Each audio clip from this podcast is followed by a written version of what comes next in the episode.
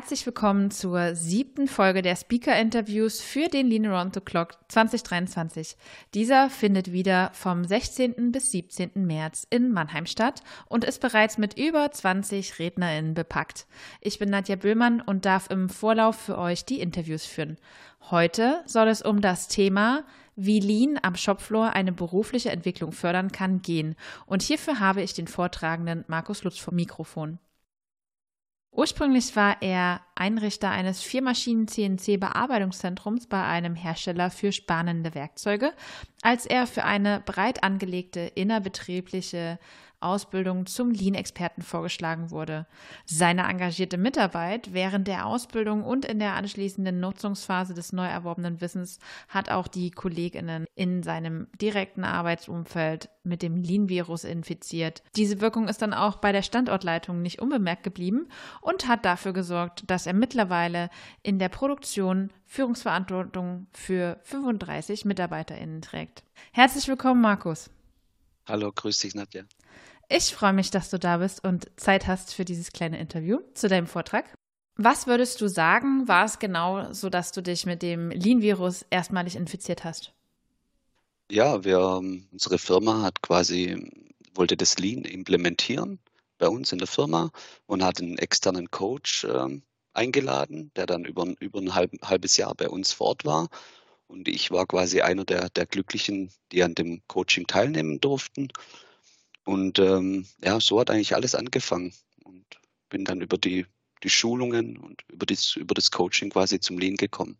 Was hat es denn in der Lean-Ausbildung so gegeben, wo du gesagt hast, das packt mich jetzt genau dafür will ich das jetzt weitermachen? Ja, das waren eigentlich eher die, die kleineren Werkzeuge. Also angefangen hat es eigentlich mit dem Thema 5S, das ist ja eigentlich das, das simpleste und das einfachste Werkzeug im Lean ist.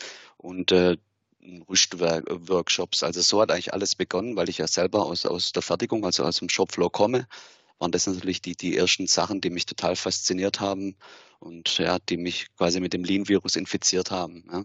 Ich habe auch gelesen, dass du den Lean-Blick oder die Lean-Brille mit ins Private genommen hast. Was genau darf ich mir denn darunter vorstellen, was sich dann für dich geändert hat? Es hat sich vieles zu Hause zum Beispiel verändert. Also ich habe angefangen, meinen ganzen Kleiderschrank um, ähm, umzusortieren. Also ich habe natürlich das klassische 5S angewandt. Ich habe erstmal aussortiert, weil wir haben, wir Menschen neigen alle dazu, viel zu viel im Kleiderschrank zu haben und mhm. ich hatte keinen Überblick mehr. Ich bin vom Haus aus eher ein Chaot und äh, habe quasi dann angefangen, meinen Schrank auszusortieren, klar, wie es halt so losgeht und habe äh, dann meine Fächer neu angelegt. Ich habe sie sogar beschriftet, also mit weiße Shirts, schwarze Shirts, Pullover, kurze Hosen, Badehosen, Socken, ja, was halt alles dazugehört. Und habe ähm, als nächstes, äh, als dann ist dann in der Küche weitergegangen, weil ich einfach gerne koche und gerne in der Küche bin. Habe da dann quasi angefangen, komplett alles umzustrukturieren und habe dann die Sachen, die ich täglich brauche, nach außen ge gebracht und, und Sachen, die ich eher nicht be benötige, eher in die unteren Schubladen oder sogar ganz aussortiert, weil ich einfach gefühlt äh, zehn Pfannen zum Beispiel hatte und habe dann ja das so zu Hause einfach dann auch implementiert. Dann aber das, das, das, das ähm, der, der, größte Unterschied, den ich dann hatte, und der, der Götz äh, erwähnt es auch regelmäßig in, in seinen in seinen Podcasts. Äh, ich war dann während der Schulung, war dann, war dann die Weihnachtszeit, ich war im Urlaub, ich war in Wien unterwegs und waren Hotels, waren Buffets und da hab, hatte ich einen Blick auf, auf, auf Dinge, die ich davor einfach nicht hatte. Ja? Und äh, so hat das Thema Lean einfach mein ganzes Leben verändert. Um jetzt kleine Beispiele, ja, die kleinen Beispiele, die ich jetzt gerade eben aufgeführt habe. Hm, sehr schön. Ach, ich finde das, ich das schön. Ich finde es auch schön zu erfahren, dass es andere Menschen gibt, die privat auch ein Labelgerät benutzen und dieses einsetzen. das ist das gut. Das tue ich, ja. Wie bist du bei der Einführung von Lean am Shopfloor zu Beginn vorgegangen? Ich hatte, ich hatte in einem Bereich gearbeitet, ähm, in dem äh, äh, vier baugleiche Maschinen auf engstem Raum zusammenstanden. Jetzt war das am Anfang ein Mega-Chaos, ja, mit Werkzeugen an sich. Alles war durcheinander. Ähm, keiner hat mir was gefunden. Es hatte nicht seinen festen Platz. Und dann habe ich quasi angefangen, erstmal alles zu sortieren, Ich habe quasi Farben verwendet. Jede Maschine hat eine andere Farbe bekommen. Und somit waren Imbusschlüsseln, Schraubendreher, sonstige Zubehörteile, die ich quasi benötigt habe, ähm, haben wir quasi dann ja, teilweise in Schaumstoffeinlagen oder, oder haben wir das quasi dann ja, so alles sauber sortiert. Wir haben angefangen, unsere Schränke neu ein, anzuordnen.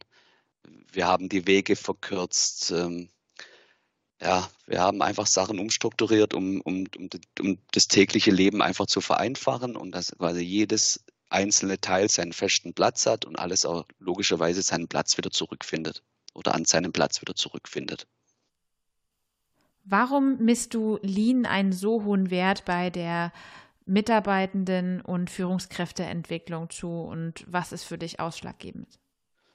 Ja, weil ich einfach gemerkt habe, wie, wie Lean einfach das, das, das Arbeitsleben, sowohl auch das Privatleben einfach vereinfacht. Ja, das, wir nehmen wir ein kleines Beispiel.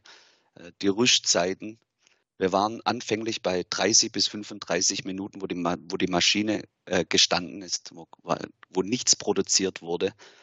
Nach den ganzen Umstellungen, natürlich auch mit Hilfe mein, meiner Kollegen, die ich Gott sei Dank, also den größten Teil, infizieren konnte mit dem Virus, mit dem Lean-Virus, waren wir am Ende zwischen fünf und zehn Minuten. Also, und das wirklich mit simplen Rüstworkshops, mit 5S-Methoden, ähm, und ja, das waren definitiv so die, die Hauptwerkzeuge, ähm, die wir, die dafür, ja, dazu beigetragen haben, dass ich eben mit dem Lean-Virus infiziert wurde. Ja, dann bin ich auf alle Fälle gespannt, was du beim Vortrag noch weiteres erzählen wirst. Wir wollen dem ja auf keinen Fall vorweggreifen und wollen ja auch, dass die Leute zu dir kommen und dir zuhören. Danke, lieber Markus, dass du Zeit hattest. Bitteschön, liebe Nadja. Und wer noch kein Ticket für den Lean Around the Clock 2023 hat, der bestellt sich schnell eines auf unserer Website unter leanbase.de slash latc slash Anmeldung und bis zum 31.10. gibt es noch einen 15-prozentigen Rabatt. Wir sehen uns dann im März in Mannheim oder ihr hört mich beim nächsten Speaker-Interview bei Nummer 8. Eure Nadja.